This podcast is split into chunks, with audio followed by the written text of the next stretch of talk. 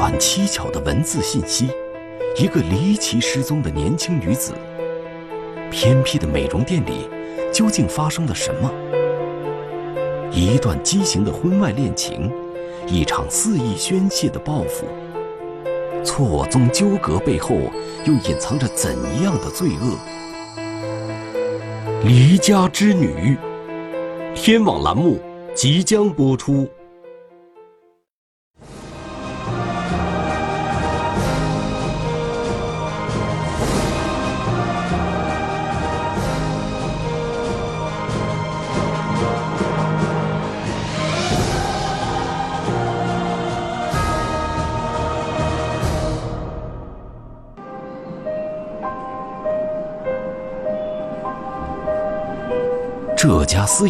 店位于赣榆区时代广场步行街的二层。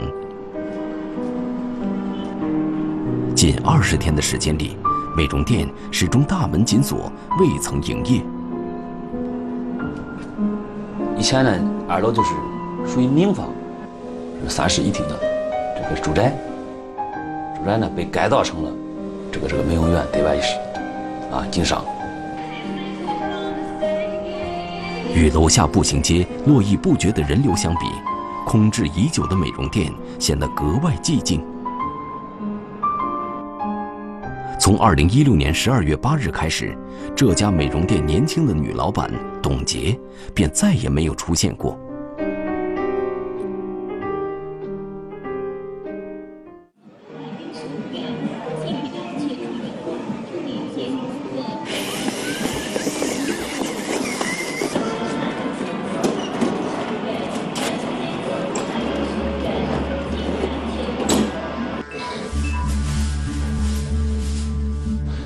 特别干净，地面很干净，垃圾桶里面没有垃圾。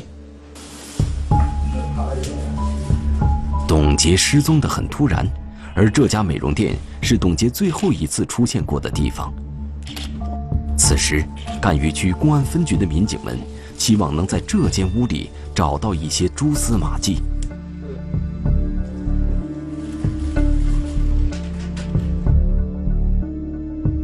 他吃住都在美容院。真的是遇到意外，美容院应该是第一现场。这个第一现场，如果是遇害的话，应该是会杂乱无章，会有一定看出你的蛛丝马迹。三室一厅的房间一如往常般整洁，没有任何翻动或者打斗的痕迹，门窗也同样完好无损。现场看起来一切很正常，仿佛什么都没有发生过一样。太过正常。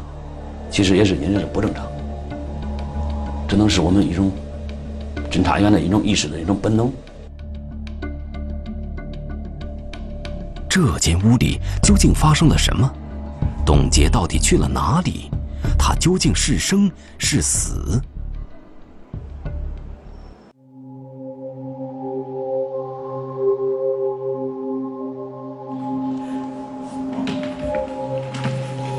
他是什么时候？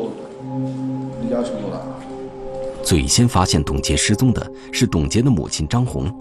十二月二十三日，在经历了十多天的煎熬和寻找之后，他决定向赣榆区公安局寻求帮助。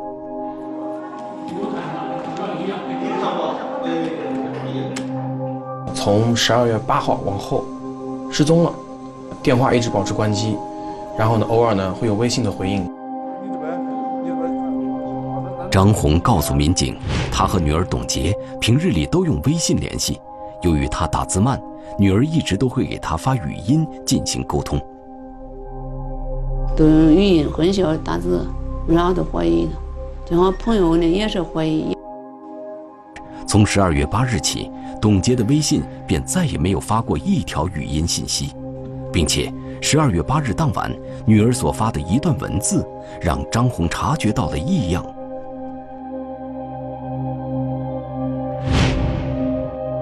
他说话都很简单，两句话，那家也懒，都很简单，两句话，不发多。微信，就看那些微信呢，都是有点强了，都有标点符号，他都是发两句，不多，不多发。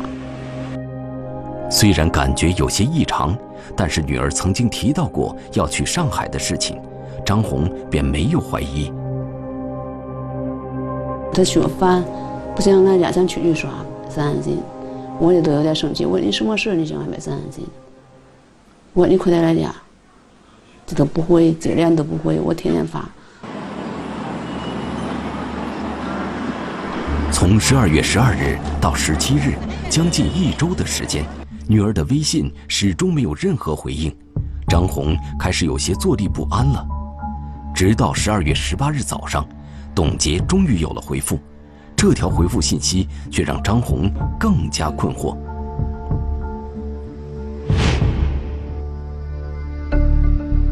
说你们不要再找我了，我要到一个新的地方去过一个全新的生活。我说你要么打电话就我听，只要听你信，我都不再找。然而自此之后，董洁的手机就一直处于关机状态。张红再也没有收到董洁发来的任何信息。我就天天找找你，多胡心思呗。这些朋友我都一起学，他那个银行卡，天天叫俺还账去，就那查查，再看看银行卡缺钱没有。张红发现女儿的银行卡最近几天有两次大额的取款记录。共取走了近三万元现金，这个异常的发现让张红最终决定报案。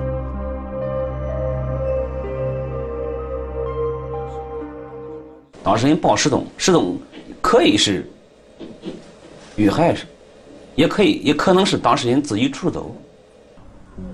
张红提供给警方的线索仅仅是作为母亲的合理怀疑，但是。董洁究竟是失踪还是普通的离家出走？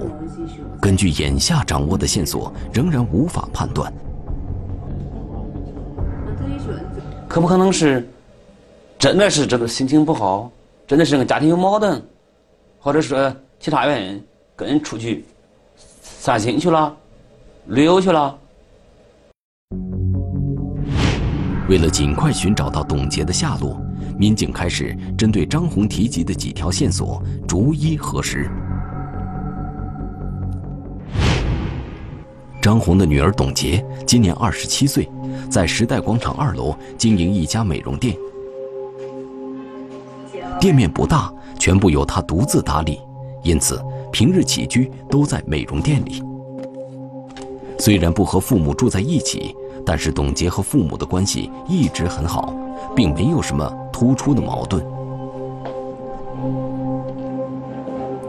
这个小女孩的话，平时是比较开朗的，因为她的生活来看是比较平稳的，她的工作来看的话也是比较顺利的，她没有这个离家出走的动机。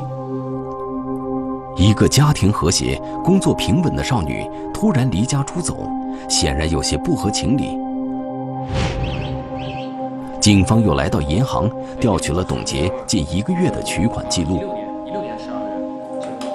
发现是两次，一次是十二月九号的上午，分利数被提走了两万块钱；还有一次十二月十号晚上，被提走了九千来块钱。董洁是十二月八日失踪的，而随后的两天里，董洁银行卡就支取了卡中将近一半的存款。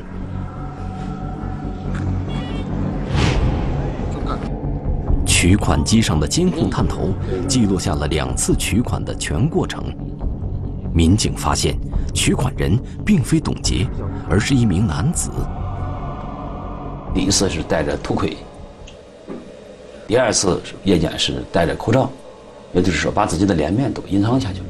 这个是，这个是这个不是，这个应该是。民警意识到，这名取款的男子很可能与董洁的失踪有关。然而，监控中无法看到男子清晰的面部特征，这名男子究竟是谁？董洁又在哪里？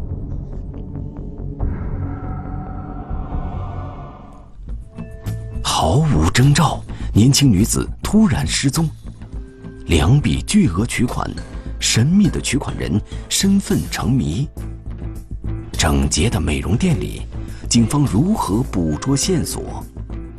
离家之女，天网栏目正在播出。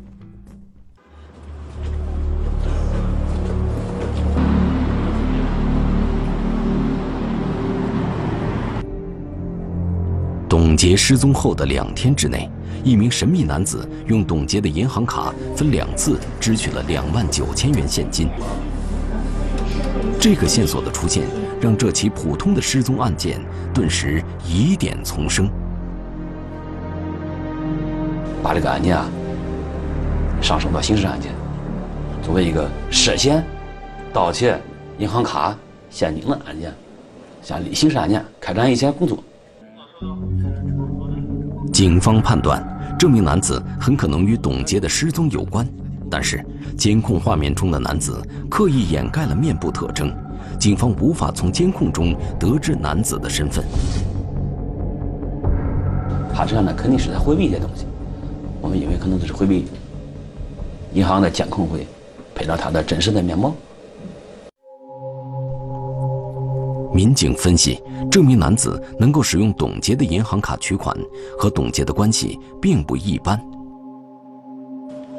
为了尽快确定取款人的身份，警方一方面对两段取款录像展开细致的分析研判，另一方面对董洁的社会关系展开摸排。然后飞到接触人员不是很复杂，有几个比较好的闺蜜，有一个现男友，关系不是很复杂。董洁的男友名叫王凯，两人在一起的时间不长。根据董洁母亲回忆，董洁失踪后，王凯曾向她询问过董洁的下落。我们当时调查的时候发现呢，最后一个看到她的人呢，就是她的现男友。这个公安局民警现在依法对你进行询问啊，你要如实回答提问，不能隐瞒或者作伪证。警方很快找到王凯进行核实，王凯告诉民警。十二月八日下午，他的确见到过董洁，但是两人很快就分开了。对于之后董洁去了哪里，他也毫不知情。在十二月八号下午五点来钟，他这个现在这个在谈这个男朋友啊，接到这个女的电话，啊，这电话意思叫他快去，有急事。电话里没说什么事。电话中，董洁的语气有些急促。王凯觉得可能出了什么事情，迅速赶往董洁所在的美容店。到了店里后，见董洁一人在家，便向她询问发生了什么事情。说这个李轩又来骚扰我了，但是呢没事被我赶走了。这个李轩就是他的前男友。王凯在店里陪董洁坐了一会儿，见李全也没有再来骚扰，便起身离开了。这也是王凯最后一次见到董洁。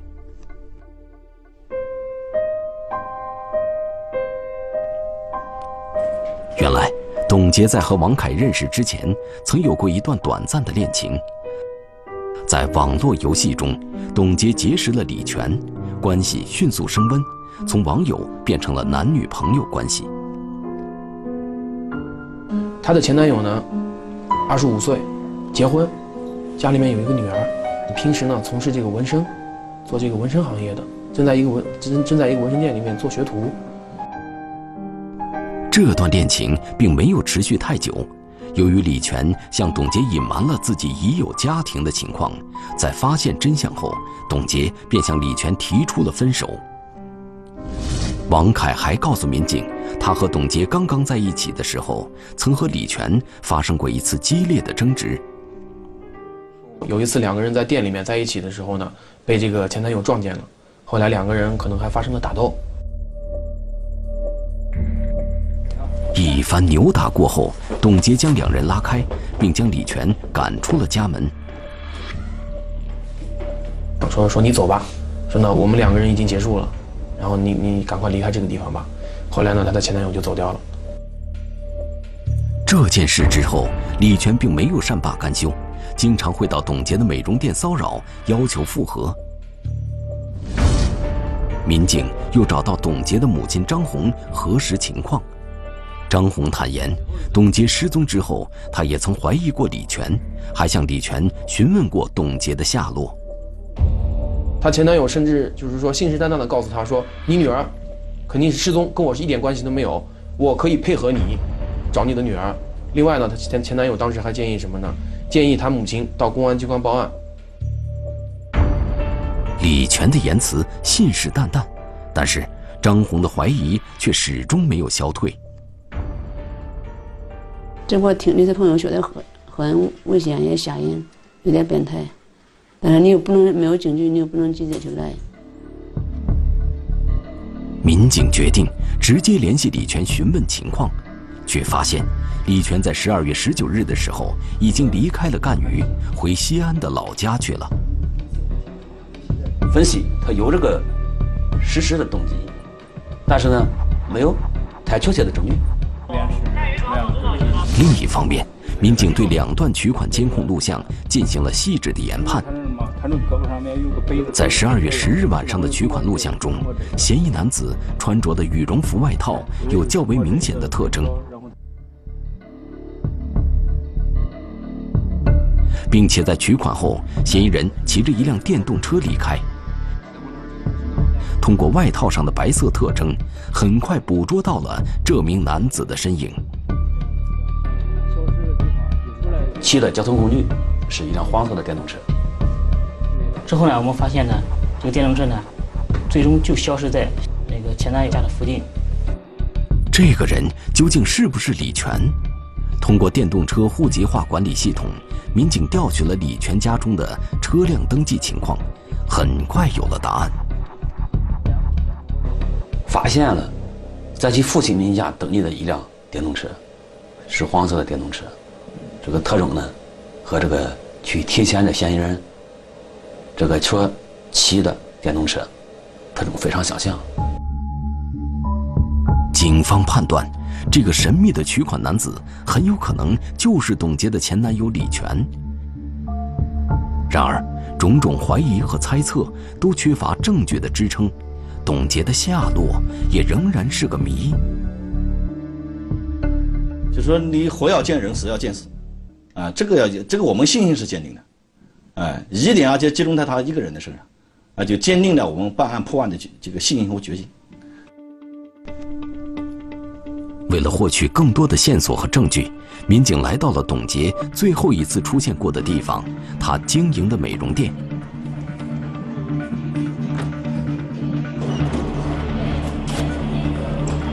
啊，因为现场的几间房屋摆放都非常整齐。这是一间三室一厅的普通住宅，除了客厅以外，一间屋子被改造成了美容工作室，另一间则是董洁平时起居生活的卧室。整个房间整洁如常，没有一丝异样。看似很整齐的现场，其实我们也在也在考虑，任何事都有诱因，太过正常，其实也是因为是不正常。初步的现场勘查毫无收获，甚至连一个可疑的足迹和指纹都没有发现。现场仿佛被人刻意打扫过。作为一家对外经营的美容店，这种整洁十分反常。整洁的现场疑点重重，离奇失踪女子究竟是生是死？举止怪异的男子。刻意隐藏的罪恶，支离破碎的线索，又将拼出怎样的真相？离家之女，天网栏目正在播出。二零一六年十二月二十六日，距离董洁失踪已经过去了将近二十天，董洁仍然下落不明，生死未卜。在经历了十多天的寻找之后，董洁的母亲张红逐渐陷入了绝望。天天找，天天根本就没有心想办你，天天一到哪我都都找，跟他爸去找，他爸我一下边个去找，要么医院，怕他有别的事就应该向哪个向医院找，也找不着。做父母的嘛，呃，做最好的希望，但是心里面是做了最坏的打算。此时，警方对董洁最后一次出现过的地方美容店进行了现场勘查。屋内门窗完好，没有任何打斗或翻动的痕迹。很整齐的背后，我们也在分析：如果说真的一旦被害，当时再考虑到，只能说明一个原因，肯定是熟人作案。现场勘查并非一无所获，随着勘查的深入，民警逐渐发现了一些蹊跷的地方。警方对董洁卧室衣柜的衣物进行了清点，经过家人核实，并没有减少，而且董洁新买的行李箱也放在床边。根据董洁现男友王凯的回忆，这个箱子是董洁为了去上海进行美容培训而特意购买的。他如果是正常离开家的话，他会把他的行李箱带走。另外还有一个很重要的一一个，好像的身份证。还留在他的他的房间里面。显然，董洁的失踪并非离家出走，更不可能像他微信中所说的那样去别的地方开始新的生活。他不是自己很正常的情况下，应该是很突然，啊，没有做任何准备，啊，没有携带任何东西。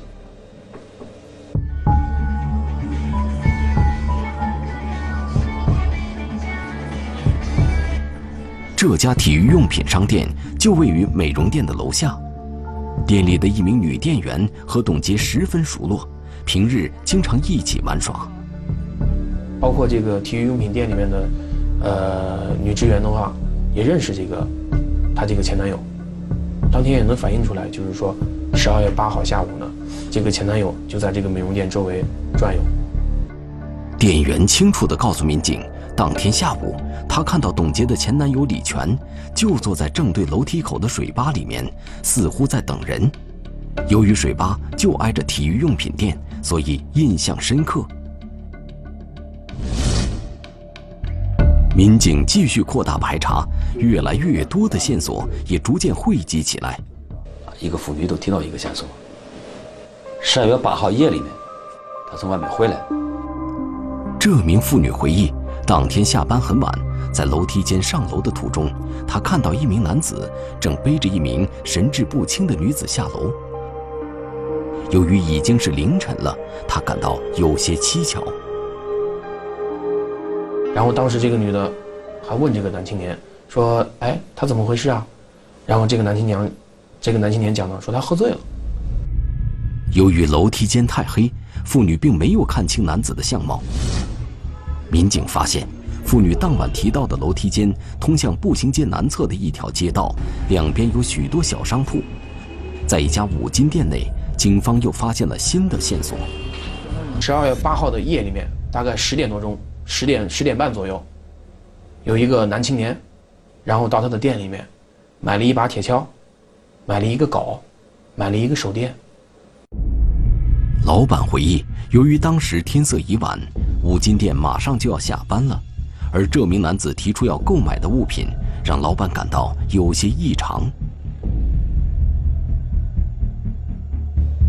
这个时间段来买这个这个东西，他觉得有点意外，啊，因为往往都是白天去买这个铁锨啊、羊镐去用于工作啊，用于劳动，夜间来买这个，而且十点多来买，他感觉都有就是。自己觉得也不正常。在老板的询问下，男子告诉老板，他家的下水道堵了，购买这些物品是用来疏通管道用的。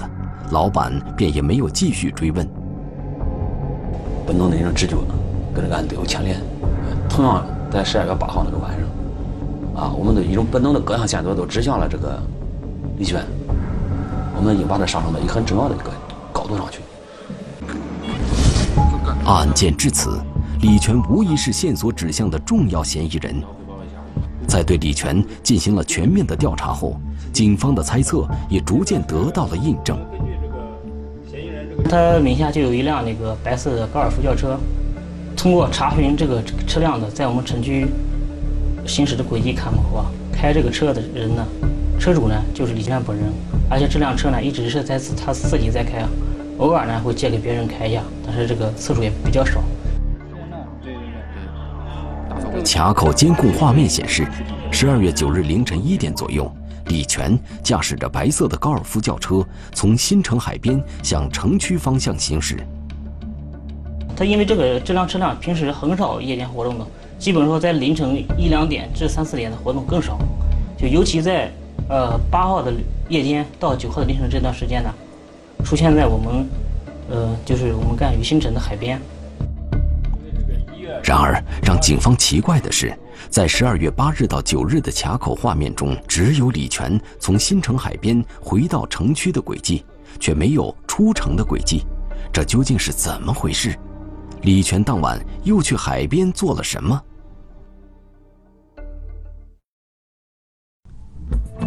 线索汇集，指向同一男子，极力掩饰，难掩罪恶昭彰。一场错误的恋情，一次失控的报复，天不藏恶，真相终将浮出水面。离家之女，天网栏目正在播出。二零一六年十二月二十八日，董洁失踪后第二十天，民警发现，十二月九日凌晨一点左右。李全驾驶的车辆从新城海边向城区行驶，但是卡口监控中并没有发现车辆出城的任何轨迹。当时呢，我们就比较怀疑，说这天晚上他到底是去海边去做什么了？而且呢，为什么只有回来的轨迹，没有去的轨迹？根据警方掌握的线索，李全在十二月八日下午五点左右曾经去美容店找过董洁。他五点多钟还在城区，下半夜凌晨一点多从城外回城，那他什么时候出城的呢？好好的车不可能天飞出翅膀飞到城外去的。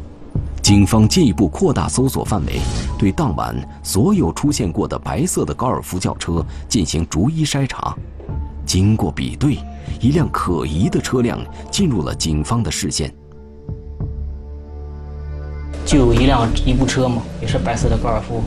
经过了遮挡号牌，然后呢拉下遮阳板，呃，驾驶员戴口罩等细节特征嘛，就是明显的遮挡了面部特征，还有车辆车辆的特征呢。虽然车辆的号牌被遮挡，但是经过民警的细心比对，发现这辆车和李全驾驶的车辆细节十分相似。车辆年检张贴的位置，还有车车内座椅座座椅上面的座套。座套的款式和颜色，还有车前面摆放的一个饰品，这些这三个特征点，基本都可以判断他们是同一辆车。李全在出城时，不仅对号牌进行了遮挡，还使用口罩和帽子遮挡自己的面部。他主动干什么呢？啊，我们分析有可能就是处理啊他犯罪以后的一些一些东西。二零一六年十二月三十一日，民警将刚刚坐飞机返回赣榆的犯罪嫌疑人李全抓获。然而，面对审讯，李全给出了看似合理的说辞。我们在他随身行李里面发现了这个失踪女子的手镯和这个玉坠，还有银行卡。然后呢，当时我们就对他进行突审，嫌疑人自己讲，手镯、玉坠和银行卡。是这个被害人自己主动愿意作为这个分手的精神补偿，然后给他的。然而，当警方问及十二月九日凌晨他为何要到新城海边，又为何在出城时遮挡号牌时，李全沉默了。经过六个小时的审讯，面对警方一次次的质问，试图抵赖的李全最终交代了杀害董洁并掩埋尸体的犯罪事实。他做的一非非常周全，就像一个人做一个事情的话，他他感觉做到了百分之一百的、一百的百分之一百的把握，能够逃避侦查或者逃避打击。但是稍微有哪地方暴露了一个疑点之后嘛，没没做好，他就对他整个心灵嘛，就起到了一个压死那个骆驼一个最后一个稻草的作用。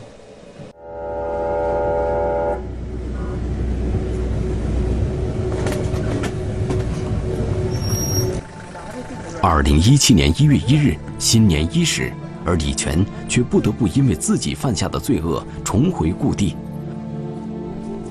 在李全的指认下，警方在新城海边的一片荒地中，挖出了董洁被掩埋多日的尸体。至此，案件终于水落石出。这个嫌疑人游手好闲，没有正当的职业，没有收入来源，跟那个受害人交往过程中一直演着吃软饭的这个角色，啊，所以这个受害人呢对他很反感。然而，李全却并没有察觉到这一点。为了能和董洁在一起，他不惜放弃自己原有的家庭和孩子。他就抱着一种想法，就是，你看外面有很多都有三妻四妾的，为什么我就不能有？他还怨他老婆。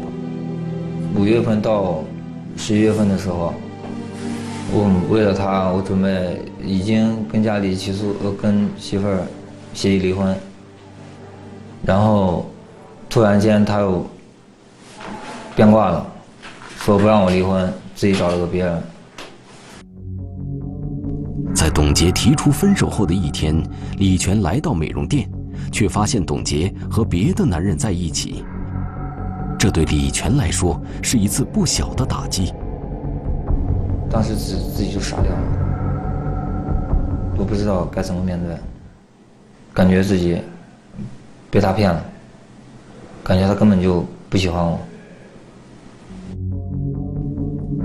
番激烈的冲突后，李全被董洁赶出了门。也正是从这件事之后，李全的心中便埋下了仇恨的种子。他开始计划要报复董洁。感觉受了很大的刺激，每天基本上饭都吃不下。每一想到他跟别的男人在床上，呼吸都困难。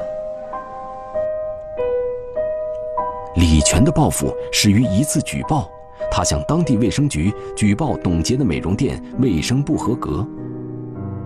他希望通过这次报复让董洁回心转意。嫌疑人感觉呢，就是通过这种方式对被害人实施打击报复，他的心里呢能得到能得到一定的平衡。但是呢，他什么也没有得到，就是说这个嫌疑人到这个卫生部门去举报这个事情，举报完了之后呢，受害人还是没有跟他联系，所以说呢，他这个感觉到心里更加不平衡。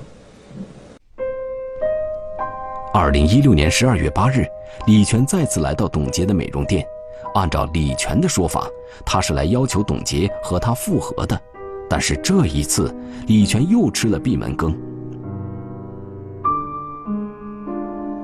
因为受害人就打电话给他现任的朋友男朋友，他看打电话通了以后，打电话给他男朋友说：“你快来。”他就离开了美容院。然而，李全并没有真的离开，而是在楼下的水吧等待。他目送董洁的现任男友王凯上楼，一直等到王凯离去。在等待的过程中，李全心中的仇恨愈发强烈。走的时候，他这个他就感觉到受不了了，因为他他的第一感觉就是，我家庭都。就是因为你才和老婆闹翻，要离婚要干什么？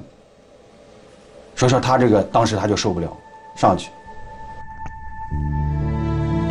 这一次，李全甚至没有给董洁说话的机会，推开门后，他用手紧紧扼住董洁的脖子，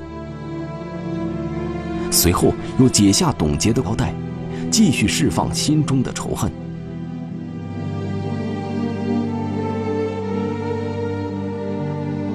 天黑后，李全到楼下的五金店购买了铁锹和手电，并且对现场进行了完整的清理，确认万无一失后，他将董洁的尸体背下楼，连夜驱车赶往赣榆新城海边的一片荒地，将董洁的尸体掩埋起来。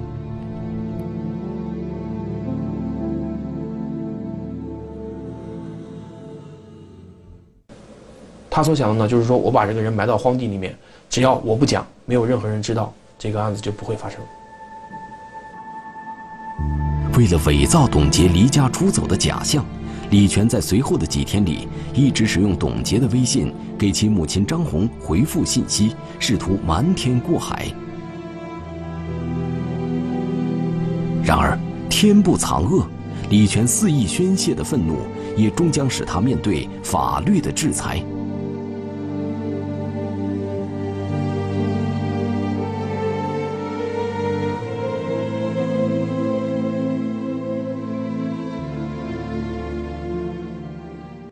中华人民共和国公安部 A 级通缉令：裘白，男，一九七二年十月四日出生，户籍地四川省阿坝县各莫乡茶布村一组哈布桑，身高一点七五米左右，体重八十五公斤左右，短发自然卷，肤色较黑，身份证号码五一三二三一一九七二一零零四零五一一。对发现线索的举报人协助缉捕有功的单位或个人，公安机关将给予十万元奖励。